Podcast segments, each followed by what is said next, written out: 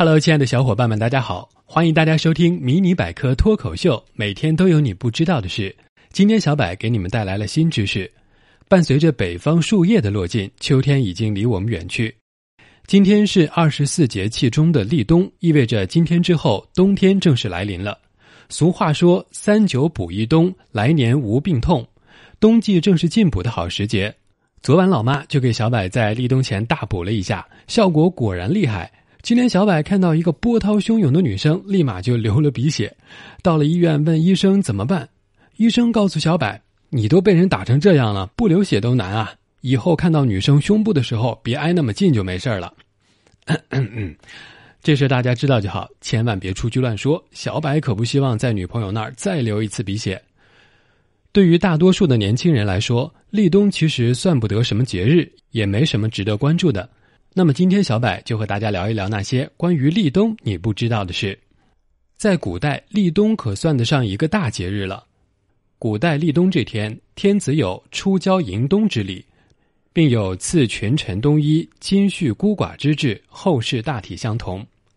汉魏时期，天子在这天要亲率群臣迎接冬气，对为国捐躯的烈士及其家小进行表彰和抚恤，请死者保护生灵。鼓励民众抵御外敌或恶寇的掠夺与侵袭，《吕氏春秋孟冬》上记载：“是月也，以立冬。先立冬三日，太史夜之天子曰：‘某日立冬，圣德在水。’天子乃斋。立冬之日，天子亲率三公九卿大夫以迎冬于北郊，还乃赏死士，恤孤寡。”《晋崔报·古今注》上写道：“汉文帝以立冬日赐公祀承恩者及百官披袄子、大帽子、本严叟也服。魏文帝召百官常以立冬日贵贱通戴，谓之温帽。而在民间，立冬则有祭祖、饮宴、补岁等习俗。农民以时令佳品向祖灵祭祀，以尽为人子孙的义务和责任，祈求上天赐给来岁的丰年。”自己也获得饮酒与休息的酬劳。时至今日，有的立冬习俗已经淹没在历史的长河中，也有的沿袭至今。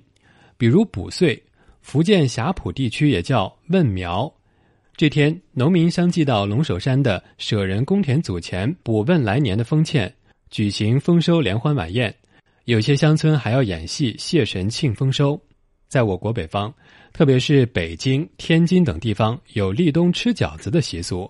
因为饺子来源于交资之时的说法，大年三十是旧年与新年之交，立冬是秋冬季节之交，故交子之时的饺子不能不吃。直到现在，北方还有很多人依旧保留着这项习俗。而到了南方，立冬吃的东西又不一样了。潮汕人认为，立冬日是进补的最佳日子，每到这个时节，家家户户要吃甘蔗。据说。这一天吃了甘蔗可以保护牙齿，俗语曰：“立冬食蔗不会齿痛。”除此之外，他们还会选用人参、当归、枸杞、冬虫夏草、茯苓、黄芪等中药，配上乌鸡、鹧鸪、鸽子、鹌鹑、水鸭等肉类，煲出一锅喷香的养生汤。所以这一天市场上的乌鸡、鸟类都会比平时热销。在漳州，农家通常会在立冬这天做一种叫做“胶冬糍”的小吃。这种小吃以糯米为主料，浸泡以后再放到蒸笼里去蒸熟，然后迅速放到石窑里冲，直到变得软绵柔韧。最后再趁热将饭泥制作成各种样子的团状，搁在芝麻或黄豆或花生炒香磨粉拌白砂糖的盘里滚动后即可取食。漳州人常用这种小吃来祀神祭祖，庆贺农作物的丰收。在汕头，人们有吃炒香饭的习俗，也就是食用莲子、香菇、板栗、虾仁儿、红萝卜等做成的香饭。另外，民间还流传有神仙粥的歌谣：一把糯米煮成汤，七个葱头，七片姜，熬熟兑入半杯醋，伤风感冒保安康。